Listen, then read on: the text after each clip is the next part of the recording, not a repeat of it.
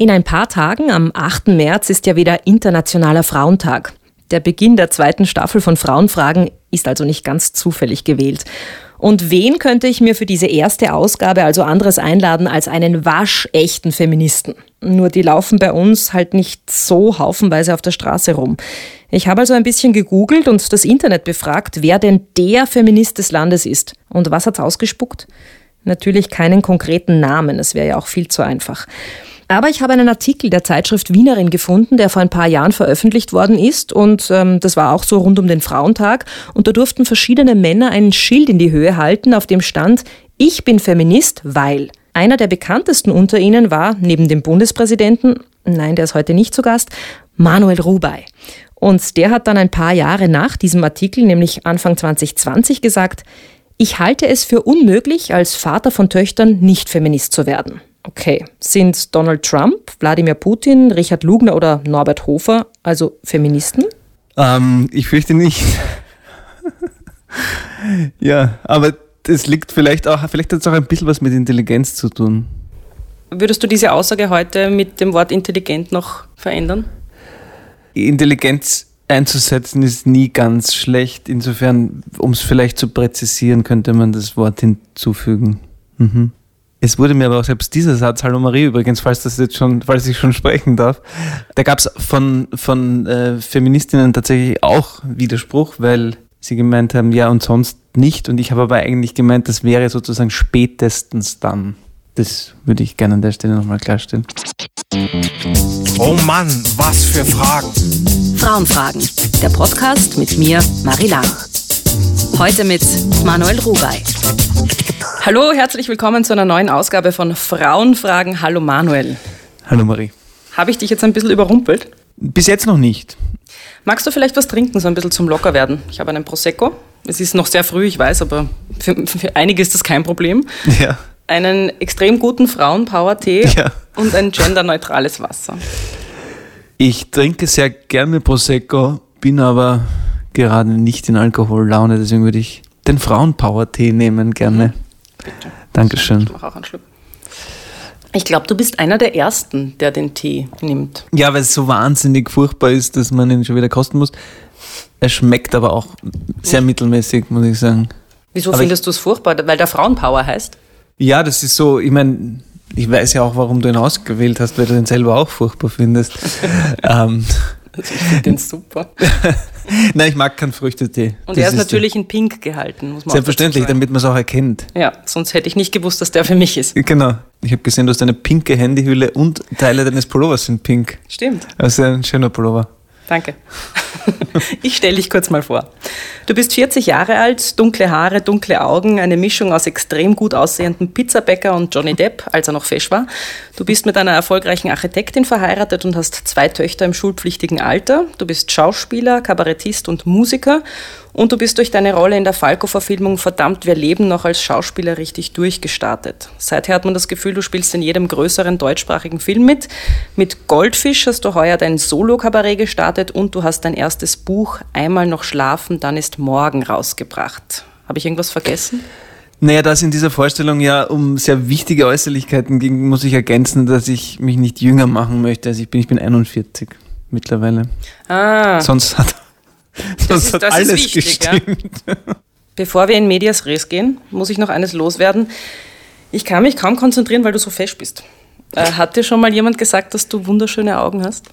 Ja, das ist schon vorgekommen, aber ich finde es auch, ähm, wenn das jetzt nicht in einer Interviewsituation ist, auch total okay. Ich habe das auch schon Menschen gesagt.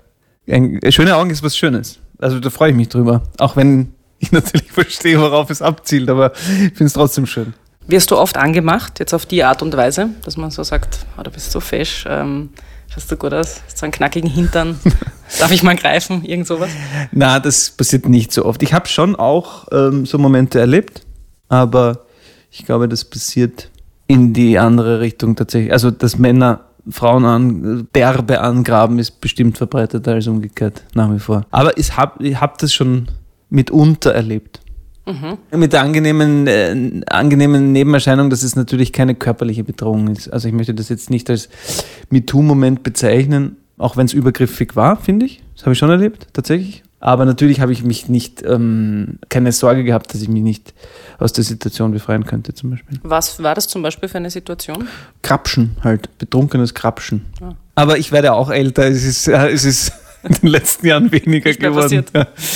Ich erkläre dir mal kurz, worum es in dem Podcast Frauenfragen geht, äh, beziehungsweise du kennst dich eh aus wahrscheinlich, oder? Du weißt, Na, auf was du dich eingelassen hast. Na, tatsächlich habe ich es jetzt beim Hergehen. Ich wusste nicht, auf was ich mich einlasse, außer dass ich dich ein bisschen kenne, gar nicht persönlich, aber so, also ich weiß halt ungefähr, was du so tust und getan hast die letzten Jahre. Das heißt, ich konnte A und B ein bisschen mehr ausrechnen, aber habe jetzt erst am Weg her eine Folge gehört. Das heißt, ich wusste, als ich zusagte, nicht, worauf ich mich einlasse. Jetzt habe ich eine Ahnung davon. Urlustig, weil du jetzt sagst, wir kennen uns nicht persönlich. Das stimmt. Kannst du dich erinnern? Ich weiß es nämlich noch, wir waren einmal beim selben Friseur zur gleichen Zeit. Das heißt, bist du neben mir gesessen? Nein, ich kann mich erinnern, dass wir uns irgendwann einmal schon gesehen hatten, auch in, im echten Leben ein, zwei, drei Mal, aber das mit dem Friseur, das sind, ah ja, jetzt wo du sagst. Fand ich sehr lustig, haben wir gedacht, okay, das spricht vielleicht für mich, wenn auch du zu diesem Friseur ich gehst. Oder es spricht für, mich, für den Friseur eigentlich. Es spricht auch für den Friseur, dass wir beide das Ja, genau. Es muss ein guter Friseur sein. Obwohl ich immer Probleme mit meiner Frisur habe.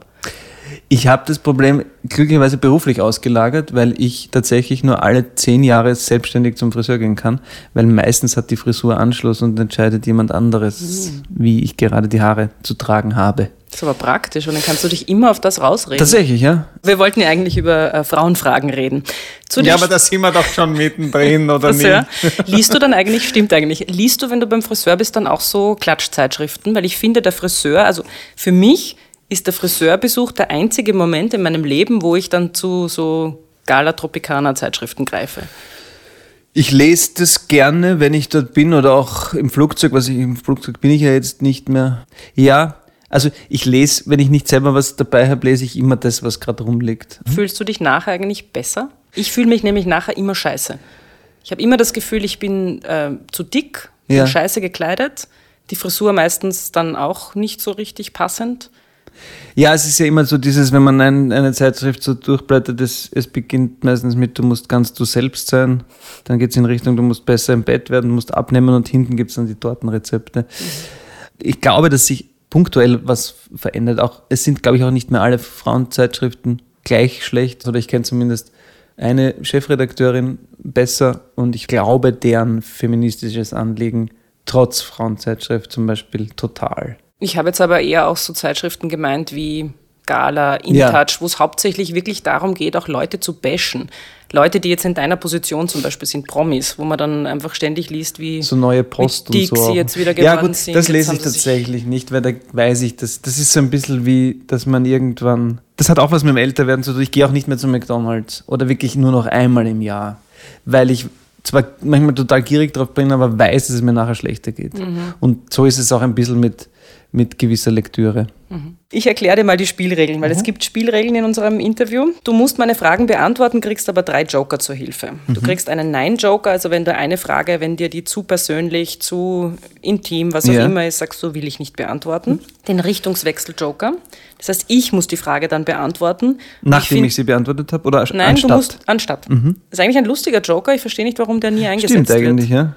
Weil es ein Geschenk gibt, wenn man die Fragen, ja. wenn man die Joker alle nicht braucht. Sind Männer so geil auf Geschenke? Wahrscheinlich. Hm. Der letzte Joker ist der Telefonjoker. Eh bekannt. Du darfst ja. wen auch immer anrufen. Mhm. Gleich zu Beginn stelle ich dir ein paar Fragen, die bekannten Frauen genau so gestellt werden, beziehungsweise so ähnlich gestellt worden sind, und ich bitte dich um kurze Antworten. Mhm. Am roten Teppich. Als Schauspieler wird man ja auch sehr über sein Äußeres definiert. Man muss schauen, dass man halbwegs attraktiv bleibt. Erzähl doch ein bisschen von deinen Ernährungsgewohnheiten. Also was isst du so pro Tag und welche Diäten helfen dir dabei, schlank zu bleiben? Ja, zum Glück bin ich in einem Alter, dass ich hoffentlich bald ins Charakterfach wechseln kann, wo diese Äußerlichkeiten nicht mehr so wichtig sind. Dennoch habe ich äh, spätestens seitdem ich mal für einen Film gehungert habe, tatsächlich eine Essensthematik, weil ich einfach jetzt, vielleicht liegt es auch am Älterwerden, ähm, schnell zunehme und deswegen versuche ich immer wieder von 16,8 bis hin zu abends Kohlenhydrate weglassen und so weiter, mich da so durchzutesten. 16,8 ist dieses Intervallfasten, genau. oder? Das machen ganz viele Leute. Ja, es soll sogar tatsächlich ganz gesund sein, weil es die Zellerneuerung ähm, beschleunigt. Wo würdest du sagen, sind deine Problemzonen am Körper, wo du jetzt sagst, da wäre es gut, wenn ich nicht ansetze oder wenn Ja, ich bin so ein klassischer Bauchansatztyp. Also sonst relativ schlank, O-Beine, das heißt relativer Fokus, wenn dass man dann gleich beim Bauch sieht, ui, jetzt hat er wieder nicht aufpasst. Kommen wir zum Thema Kleidung. Du beschreibst dich ja selbst oft als Bobo. Die markante Brille, gut angezogen sein, das gehört ja auch irgendwie alles zum Bobo-Dasein dazu. Gibst du viel Geld für Mode aus? Also mir wird der Bobo eher ständig unterstellt, wobei ich sehr gut entkräften könnte, auch in vielen Punkten, glaube ich. Aber das war ja nicht die Frage. Wir haben in der WG, ich habe in einer WG mit meinen Freunden gewohnt und da hatten wir eigentlich einen großen Modefokus, aber kein Geld. Aber wir haben uns damals begonnen, für Musik stärker zu interessieren und waren ganz viel auf Flohmärkten. Das war eigentlich meine stärkste Modephase und haben uns die Sachen dann zum Teil selber umgeschneidert und so. Das war eigentlich eine super Modezeit. Mittlerweile bin ich gerne gut angezogen, es ist mir aber meistens zu mühsam. Aber auch hier mir, kommt mir mein Beruf sehr zu Pass, weil man am Ende von Dreharbeiten dies, das Kostüm meistens abkaufen kann. Insofern gehe ich nicht mehr viel einkaufen, habe aber gerne gutes Zeug, das schon. Man sieht uns ja jetzt leider nicht. Ja. Äh, ich beschreibe kurz, was du anhast. So eine dunkelgrau-schwarze Jean, eine schwarze, es ist eigentlich eine Weste. Und dann, ja. und das macht dich, finde ich, schon ein bisschen Bobo-mäßig, dieses Halstuch, so ein olivgrünes, Ja, es ist einfach, weil es noch ein relativ kalter März ist. Halstuch ähm, und Lederschuhe. Auf welchen Designer schwörst du? Also ich bin in erster Linie durchfroren. Das, ist, das erklärt das Halstuch mhm. primär. Man kann schon auch Geld ausgeben für gute Anzüge, so ist es nicht, aber ich habe eigentlich keinen Lieblingsdesigner. Aber du hast jetzt schon auch so die Figur, wo eigentlich fast alles passt, oder nicht? Das ist sehr freundlich, aber ich glaube, das trifft nicht zu. du hast zwei Töchter. Als Schauspieler ist man ja sehr viel unterwegs. Wie geht sich das denn aus, äh, Kinder und diesen fordernden Beruf zu vereinbaren? Ja, mal besser, mal schlechter. Vor allem, wenn ich nicht da bin, geht es sich schlecht aus. Ich kann dazu nur sagen, dass ich versuche, wenn ich dann nicht arbeite, was auch oft der Fall ist, dann kann ich halt auch sehr präsent sein. Und das war irgendwie von Anfang an klar, dass ich diesen Beruf machen werde. Und wir kennen, also meine Frau und ich, wir kennen uns auch schon so lang, dass sie sich dessen bewusst war, auf was sie sich da einlässt und damit super umgeht. Und trotzdem ist das ein ständiges Herausfinden, ein gemeinsames. Du bist äh, letztes Jahr 40 geworden, ein Alter, wo man den körperlichen Verfall ja nicht mehr wirklich leugnen kann. Wie geht's dir mit dem Älterwerden? Also jetzt Falten, erste graue Haare, abnehmende Muskelkraft? Solange es sich nicht schmerzlich zeigt, ich merke es beim, beim Sport, wenn ich jetzt Tennis spielen gehe und mich vorher nicht dehne, dann, dann kann ich mich am nächsten Tag oft neu zusammenbauen. Das war früher anders. Dann nervt es mich. Und also es gibt schon so Stellen, wo ich mir denke, also auch berufsbedingt. Ähm, Wie meinst du das? Naja, so zum Beispiel, wenn man das Kinn ist ein bisschen nach unten gerutscht in den letzten Jahren. Und das ist, da ich halt noch immer vor einer Kamera arbeite, ist das halt manchmal denke ich mir, pff, das will jetzt wirklich keiner sehen. So, das beschäftigt mich dann schon. Da könnte man jetzt zum Beispiel was dagegen tun. Da gibt es ja gewisse, mittlerweile genau. habe ich mir sagen lassen, geht das alles ganz schnell. Darum merkt man auch gar nicht mehr, wer jetzt wo operiert worden ist oder gestraft oder was auch ist. Na, operieren, also alles, was schneiden ist, schließe ich aus und finde es auch wirklich problematisch, egal ob bei Männern und Frauen. Auf der anderen Seite finde ich es darüber, sich einer guten Kosmetik zu unterziehen, kann man schon machen, finde ich total okay. Also auch so Geschichten wie Botox zum Beispiel? Nein, Botox möchte ich nicht. Nein. Also nichts Unnatürliches dazu geben. Also nur Cremen. So, genau. Und halt auf sich schauen und massieren gehen und so und nicht mehr in verrauchte Lokale gehen. Wie geht's dir denn mit diesen klassischen rote Teppich-Fragen, die wir jetzt hinter uns haben? Das haben wir schon hinter ja, uns? Ja, das haben wir schon hinter uns. Ähm, ist ich, das was, was du so kennst? Ja, total. Also ich weiß schon, dass das Frauen im Beruf noch viel stärker betrifft, aber ich kenne das auch. Und vor allem diese Banalität, dass man, gerade wenn man Rollen spielt, die jetzt eine größere Aufmerksamkeit haben, wie du das schon angesprochen hast, Falco zum Beispiel, dann hast du wirklich zehn Jahre lang die fünf gleichen Fragen in jedem Interview. Und das, finde ich, kann man irgendwie bekämpfen oder irgendwann sagen, okay, ist halt in dem Fall des Berufs, den ich sehr liebe, ist es halt, gehört zum Spiel dazu. Und es ist ein Geschenk, wenn man dann auf Menschen trifft, die sich besser vorbereitet haben und vielleicht Fragen stellen, wo man sich mehr in Frage stellen muss selber und irgendwas Neues mhm. entdeckt bei der Antwort. Aber 90 Prozent der Fragen sind halt, und ob die jetzt rein dumme rote Teppichfragen sind, habe ich jetzt gar nicht so schlimm empfunden. Vielleicht gelingt es dir nicht, weil es trotzdem zu intelligent daherkommt. Oder einfach nur, wie haben sie sich gefühlt, als sie diese Rolle, äh, ist mir dann eigentlich egal. Mhm. Ich pick mir hier schon Themen raus, die jetzt speziell äh, Frauen oft mhm. zu hören kriegen in der Öffentlichkeit. Und übers Aussehen haben wir jetzt schon viel gesprochen. Ja. Trotzdem möchte ich noch ein bisschen dabei bleiben. Hattest du je das Gefühl, dass als Schauspieler, weil du gut ausschaust, leichter zu haben als andere? Ich hatte den, ähm, den Vater von, von Niki Ovzorek, den Klaus Ovzorek, als Sprechlehrer in der Schauspielschule und habe den sehr geschätzt, weil der, weil der mir so ein paar Lebensfragen beantwortet hat. Und der hat zum Beispiel gesagt, du wirst es schwerer haben als die anderen, weil du fesch bist. Mhm. Seine Theorie war, wenn du quasi hübsch bist, sieht man die. Also ein guter Schauspieler ist schneller mal einer mit einer riesengroßen Nase oder irgendwie. Also das, das ist dann ein Charakter ein und ein Charakter typ. und ein Typ.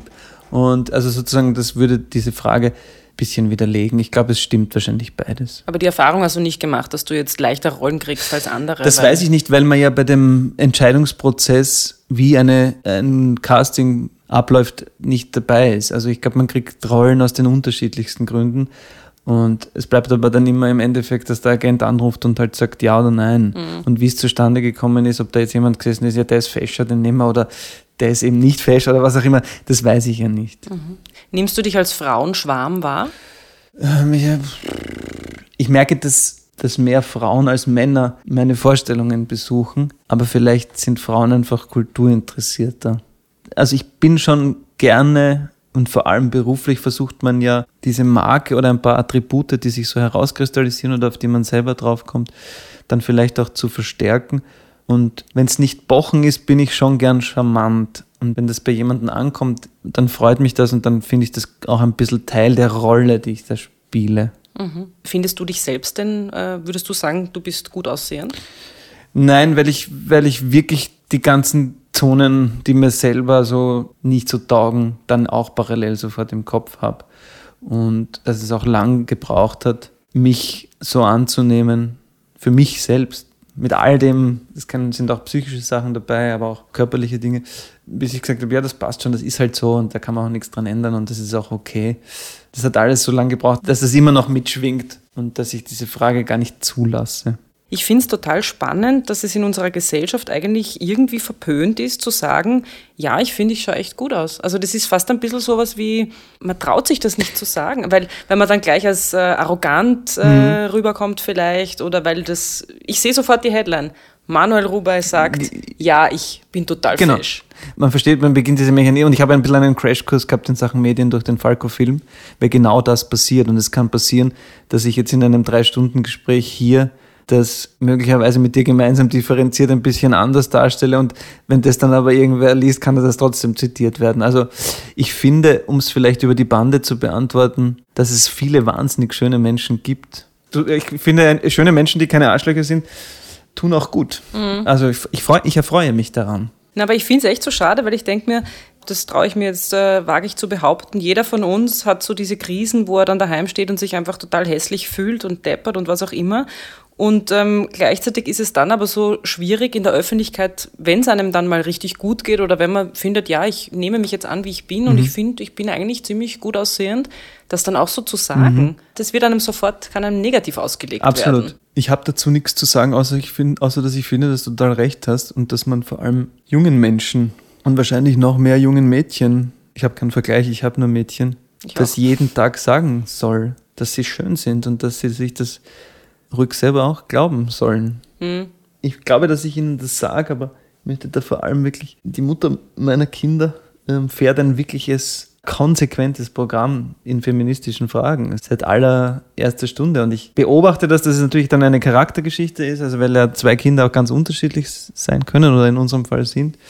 Aber ich hoffe, dass das, dass sie das stärkt für dieses da draußen. Und da muss man halt wirklich so wie gutes Muskeltraining halt auch in dem, dass wirklich mhm. solange man sie zu Hause hat, das durchziehen und dann geht es hoffentlich, dass sie es mit hinübernehmen ins eigene Leben dann. Mhm. Keine Ahnung. Was heißt das, wenn du sagst, deine Frau fährt ein feministisches Programm von Beginn an? Na, so wirklich Haltung und, und sich selbst gegenüber und den Bedürfnissen gegenüber und sie wird das wahrscheinlich vielleicht sogar ein bisschen abstreiten, weil sie auch darüber gar nicht öffentlich überhaupt mit irgendwem reden wollen würde, sondern das ist so systemimmanent in allem, was sie tut und wie sie den Mädchen auf Augenhöhe begegnet und das von allerersten Stunde an. Und das freut mich einfach wahnsinnig, dass ich da so ein Glück habe, dass sie da so konsequent ist und dass ich wirklich glaube, dass das zwar nicht vor allem schützt, aber dass das, dass, dass, dass die Mädchen stärken wird.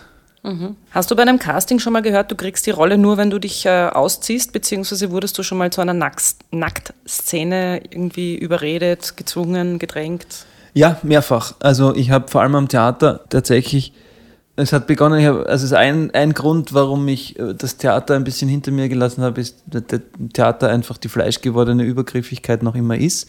Auch hier sind natürlich Frauen viel mehr betroffen, weil, weil Regisseure oftmals noch immer männlich sind und vor allem Intendanten.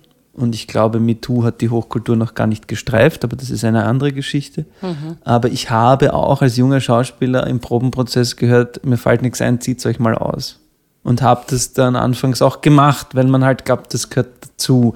Ich habe aber hier die vorsichtige Hoffnung, es hat noch nicht wirklich gut funktioniert, aber ich habe das mit irgendwie mit großer Freude äh, registriert. Beim, beim vorletzten Film hatte ich eine junge Kollegin, mit der es sehr problematische Szenen gab, also als Figuren problematische, übergriffige Szenen. Und da hatten wir eine Intimbeauftragte. Ja, lustig. Ich wollte dich nämlich dazu genau. fragen, ob das äh, tatsächlich gang und gäbe ist, weil seit MeToo. Das ist seit MeToo. Das ist wirklich, glaube ich, vorher auch, ähm, hat es nicht gegeben und das hat ist eine Österreicherin, die ähm, auch Stuntfrau ist und hat das sozusagen als, als Tool dazugelernt und mhm. hat, jetzt, hat die Ausbildung in England gemacht und sie sagt, in England ist es jetzt schon ziemlich etabliert, in Amerika wird es auch und, und im deutschsprachigen Raum beginnt es gerade ganz vorsichtig und es ist eine, ein totales Ausprobieren, weil keiner weiß, wie ist die Kompetenz und mit Regie und wer mhm. darf wann was und so.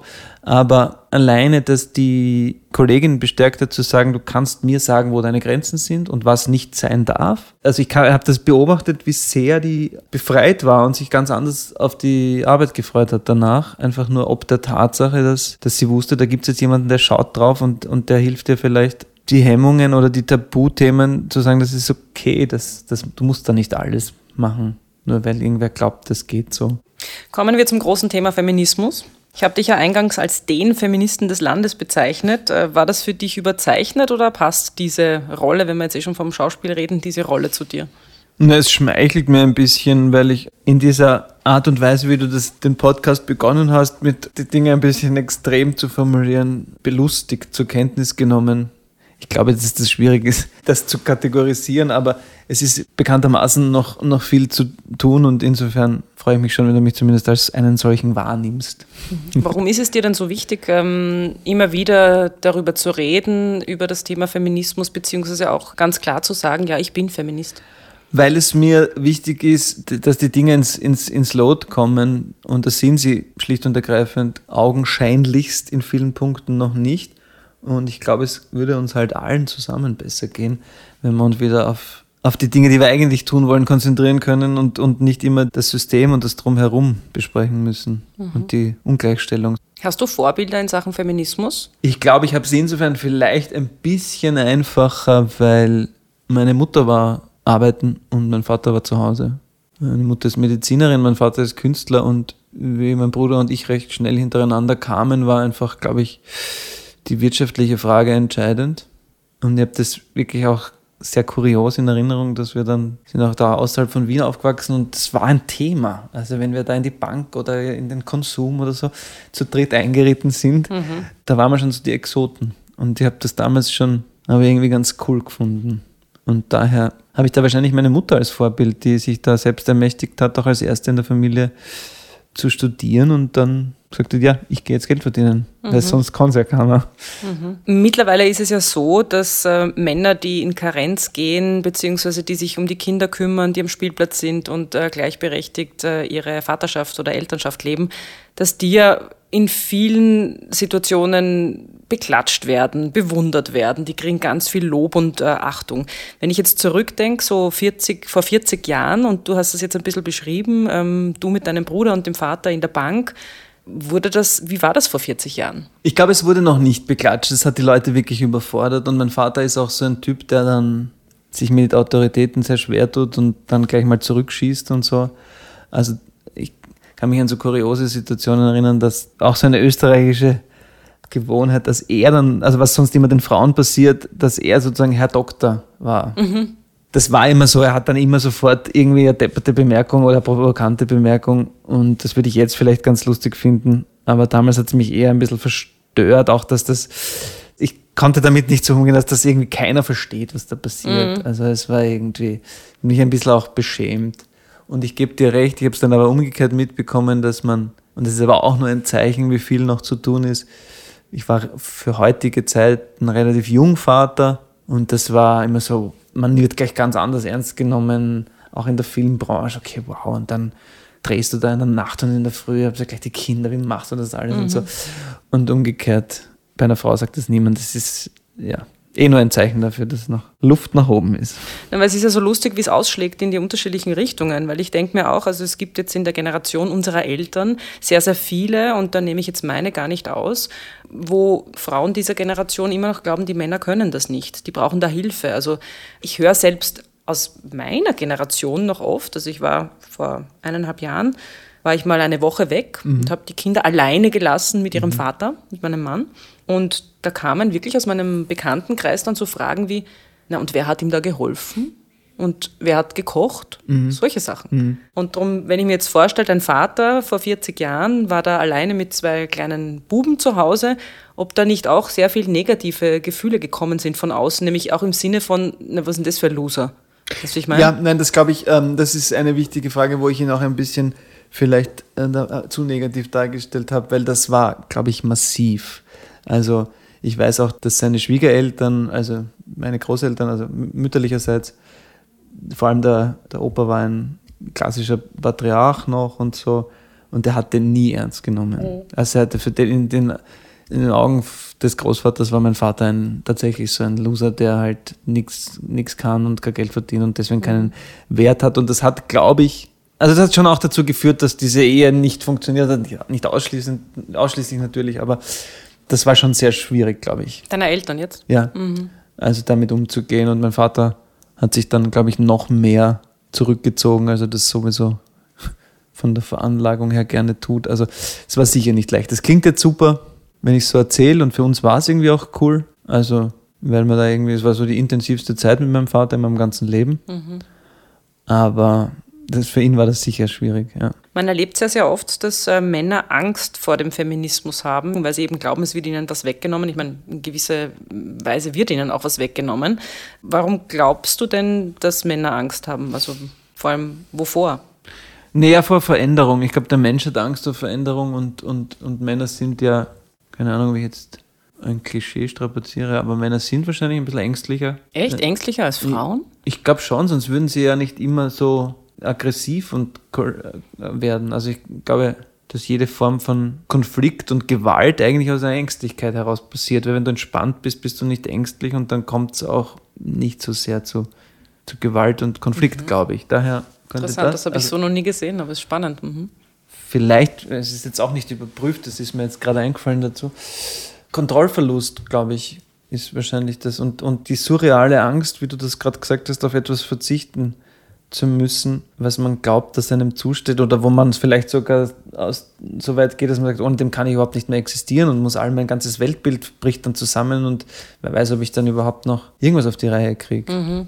Deswegen finde ich das total wichtig, das mit Humor und, und auch ähm, so liebevoll wie möglich, weil ich glaube, dass die Angst wahnsinnig groß ist. Ja, weil Manche muss man auch mit, mit, mit, dem Vorschlag haben, das ist auch keine Frage, das stimmt schon, aber so grundsätzlich. Nein, aber das ist ja zum Beispiel der Ansatz, den ich habe hier bei dem Podcast, mhm. dass man das Ganze mit ein bisschen einem Augenzwinkern ja. und mit einer Lockerheit und ähm, jetzt, dass man dem Ganzen auch den Ernst nimmt, weil natürlich ist es ein ernsthaftes Thema, aber es wird uns nicht weiterbringen, wenn ich nur mit dem Vorschlaghammer hier sitze und auf dich jetzt draufhau.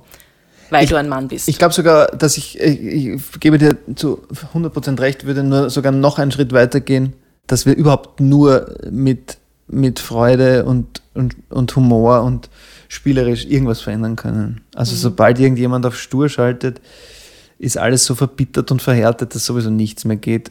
Jetzt äh, könnte ich natürlich sagen als Feministin, naja, als Mann redet sich halt so leicht. Natürlich Echt? kann man da sagen, ja, nehmen wir es halt ein bisschen mit Humor, weil ihr habt, ihr Männer habt ja diese Entbehrungen und diese Schwierigkeiten gar nicht, aufgrund eures Geschlechts. Eh, das ist völlig richtig und auch dem gibt es auch nichts hinzuzufügen. Das ist so ein bisschen die, die andere Seite. Und da bin ich halt, weil das immer auch in so einem Gespräch dazugehört, natürlich kann man nur Quoten einführen in allem, bis sich das vielleicht eines Tages natürlich dann regeln lässt. Aber bis dahin muss man Parameter festlegen. Und ich kann es aber auch nicht entkräften, dass ich natürlich als Mann nicht, so, nicht in letzter Konsequenz nachvollziehen kann. Das stimmt. Mhm.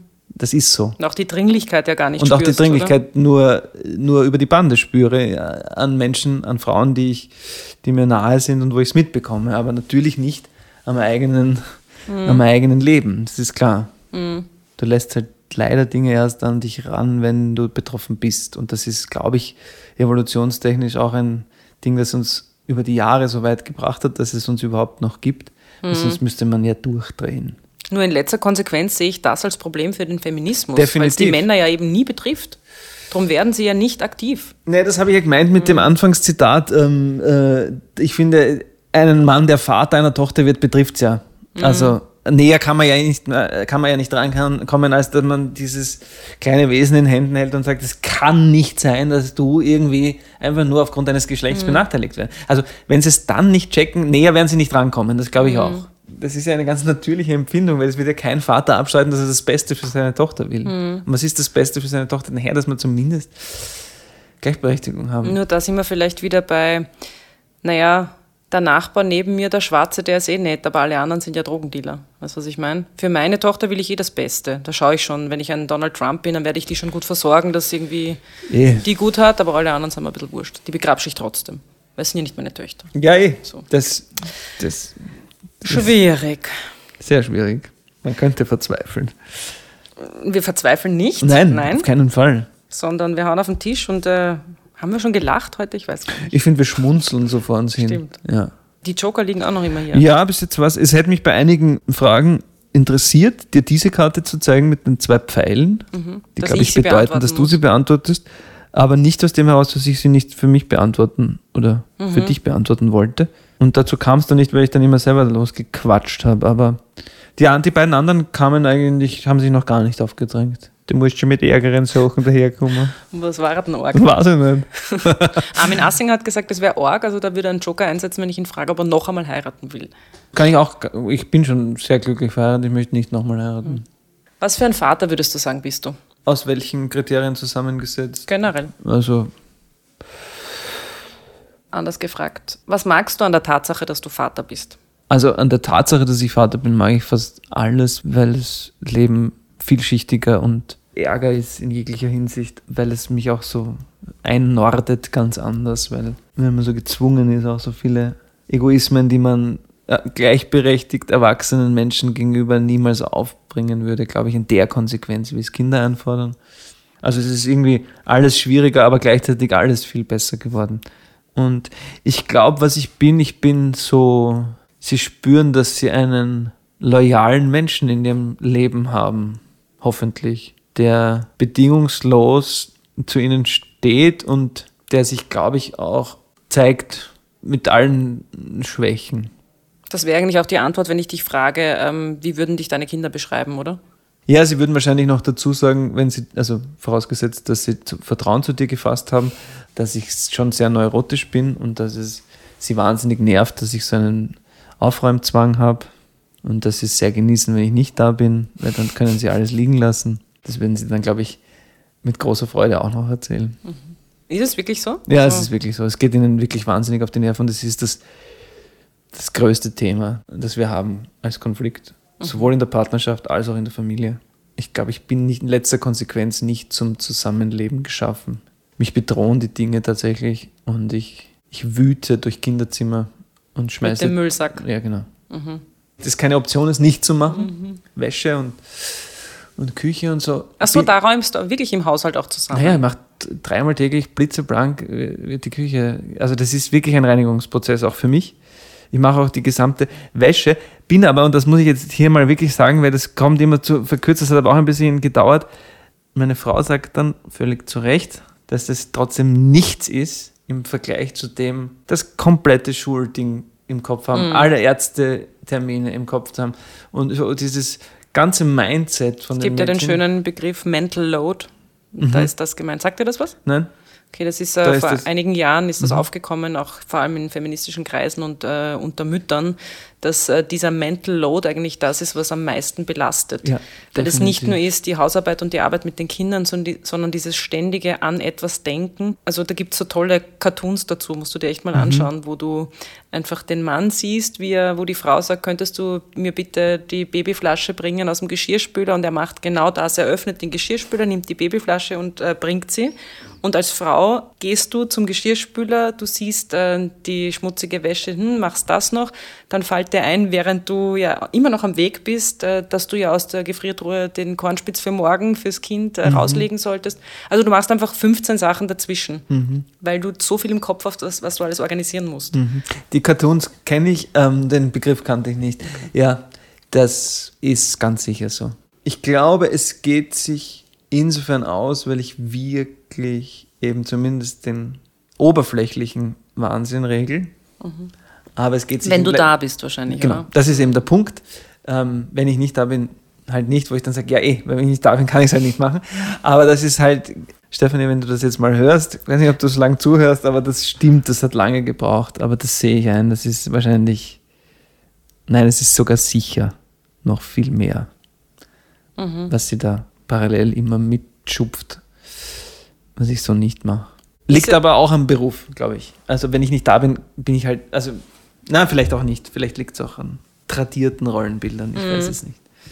Wobei bei dir war es ja, so wie du erzählt hast, mit deinem Vater schon mm, zumindest am Anfang ein bisschen anders, oder? Definitiv, aber das Oder hat sich dann- deine Mutter dann auch um diese Mental Load-Geschichten gekümmert? Ich Weil das schon. hört man ja Also, sehr oft, dass es tatsächlich so ist, dass äh, Paare, wo die Frau erfolgreicher ist im Job, dass trotzdem sehr vieles an dieser Mental Load-Geschichte an den Frauen hängen bleibt, nach wie vor, auch wenn sie mehr Geld verdient und mehr arbeitet. Ja, ich glaube, dass das zutrifft auch für meine Eltern. Also immerhin war es wirklich für drei, vier Jahre exemplarisch so, dass mein Vater halt wirklich nur zu Hause, also quasi heute würde man sagen, Väterkarenz oder so, dass er das wirklich über Jahre gemacht hat, wo zumindest dieser gesamte Kochprozess und, und so Das Organisieren des Alltags. das Organisieren des Alltags und er hat das wirklich auch sehr spielerisch und uns da in die Kunst und in die Musik eingeführt und so. Aber ich glaube, dass wenn meine Mutter von der Arbeit nach Hause gekommen ist, hat er wahrscheinlich gesagt, okay, danke, tschüss und jetzt und dann hat sie sich sehr wohl viele, vieler Dinge angenommen. Insofern fürchte ich, dass das auch da zutrifft, ja. Ich frage mich halt nur, warum das so ist. Weil ich habe schon das Gefühl, also auch nach diesen vielen Interviews, die ich jetzt geführt habe und aus meinem äh, täglichen ähm, Beobachten, dass Männer sich da in diesen Themen viel leichter abputzen. Ja, vielleicht frage ich mich oft, warum? Also vielleicht ist manches doch so sehr weitergegeben über Jahrhunderte und Jahrtausende, dass es einfach erst langsam. Also ich merke auch, ich kann wahnsinnig gut die Tür zumachen und alles vergessen. Auch weil der Beruf halt vielleicht fordernd ist, aber das sind andere Berufe auch. Und ich glaube, das kann, kann, ich- kann nicht für alle Frauen sprechen, aber ich kann für meine Frau sprechen, dass das, die kann das, die hat die Kinder immer im Kopf und die ganzen Agenten, auch wenn sie nicht da ist. Also das ist auch, wenn wir zusammen ohne Kinder sind, dann denke ich nicht an die Kinder und sie denkt an die Kinder. Ja, das kann ich schon auch bestätigen jetzt von mir selber. Vor allem in den Anfangsjahren war es total so. Und ich glaube, dass es da vielleicht, ich bin jetzt auch nicht studiert in dem Bereich, aber dass es da echt hormonell bedingt ist. Also gerade in dem ersten Jahr auch mit Stillen und so. Da, Ja, da das glaube ich auch. Also konnte mein Mann einfach einen ganzen Abend weg sein. Es war ihm einfach wirklich wurscht. Für mich war nicht mal vorstellbar, drei Stunden weg Ja. zu sein vom Kind, weil ich das Ja. körperlich auch so gespürt habe. Ja. Nur später dann, und da merke ich sehr oft, ich habe das auch eher intus, so dieses, dass ich da ständig mich kümmere und sorge. Und ich versuche es aber bewusst nicht zu machen, weil es Mhm. mich belastet. Weil ich dann das Gefühl habe, dann kann ich mich aber um die anderen Dinge nicht kümmern, die mir aber auch wichtig sind. ja, Und da bin ich oft so im Zwiespalt. Und da erlebe ich Männer als nicht so gespalten. Ich fürchte, das ist einfach so. Also manches ist, glaube ich, wirklich. Also ich kann auch nur sagen, dass die Schwangerschaft und das frühe Muttersein mit dem Stillen und so, dass Stefanie das so geliebt hat auch, dass man sie wirklich, ich habe sie hab gefühlt wirklich ein paar Jahre erinnern müssen, hey, du hast doch aber eigentlich ein langes Studium gemacht, weil du das machen wolltest und sie wirklich wieder ein bisschen gedrängt hat, weil sie, es ist ja auch, sie hat gesagt, es ist die schönste Zeit, die sie jemals hatte. Also, sie, also ich stelle mir das extrem schwierig vor, weil das natürlich darunter leiden muss, das Berufliche. Es ist eine Frage von, von wie viel Zeit man einer Sache widmet. Aber manche Sachen sind wahrscheinlich auch schwer zu lösen. Mm, Na, Also- ich find- ich merke vor allem, wenn es um diese Kinderthematik geht und um partnerschaftliche Geschichten, dass da so schwierig wird, Dinge zu lösen. Mhm. Und ich stehe da manchmal auch oft an und frage mich, wie könnte man das angehen, dass das eben ausgeglichener wird? Wenn ich ein junger Mensch oder vor allem junge Frauen fragen würden, Kinder möglichst spät bekommen, wäre ein Tipp. Also wenn man wirklich schon weiß, okay, wir sind in der Partnerschaft schon recht weit und wir können uns gewisse Dinge auch schon besser vorstellen, weil wir es vielleicht auch im Freundeskreis schon mitbekommen haben und, und das besser schon differenzieren und auch realistischer einschätzen, um da bestmöglich gewappnet zu sein, weil das, das überfordert einen ja dann sowieso. Mhm. Weil die Menschheit teilt sich ja noch mehr als in Frauen und Männer, glaube ich, in Eltern und Nicht-Eltern. Also mhm. das ist ja wirklich etwas, was die Natur, glaube ich, geschickt eingerichtet hat, weil wenn man wüsste, würden ja wirklich 90 Prozent sagen, ja, danke, ich bin mhm. raus. Wie war es bei euch? Weil ich glaube, nachdem das erste Kind da war, bist du ja dann gleich mit Falco. Es war total, oder? das erste Jahr war total harmonisch und aber gleichzeitig auch ein bisschen unklar, weil, weil ich arbeitslos war. Es war alles viel zu schnell. Also wir waren, wir haben ein Jahr Fernbeziehung gehabt und dann Schwangerschaft und dann war Falco und das hat uns eigentlich wirklich an den Rand geführt der Überforderung auch als Paar. Na, vor allem auch dieser Bruch, den stelle ich mir schwierig genau, vor. Das war alles. Ein extrem. Jahr, 24 Stunden genau. total äh, zusammen ja. und dann einfach weg. Und das war, allein das war halt viereinhalb Jahre später alles viel einfacher, weil zumindest gab es die Erfahrung und mhm. wir haben ungefähr gewusst. Wir haben es zwar immer noch nicht klar definiert, aber wir haben es wesentlich besser schon vorher besprochen gehabt, zumindest mhm. was, wann, wie und so. Mhm. Wenn deine Frau jetzt nicht so ähm, diese. Aber da würde ich gerne mein Geschenk riskieren und, und das. Ja? Ja, einfach weil es mich interessiert, wie das bei euch war. Ein Joker? Ein Joker ziehen. Den Richtungswechsel-Joker. Ja. Ich kenne zwar deinen Mann nicht, aber ich kann mir vorstellen, dass du. Ja, das würde mich interessieren. Was ist die konkrete Frage? Wie das bei euch war mit der Aufteilung in den ersten Jahren. Mhm. Und wie du da, wie du dir das ausgestritten hast oder so schwierig auch. Mhm. Also ich habe mich jetzt sehr erinnert gefühlt, ähm, weil der Kinderwunsch ging immer eher von ihm aus und dann ist es aber sehr schnell passiert nach dem, okay, na probieren wir es halt mhm. jetzt einmal und da war ich sehr überfordert und konnte mich ja dann neun Monate mehr oder weniger darauf einstellen, okay, dass ich jetzt ein Kind kriege.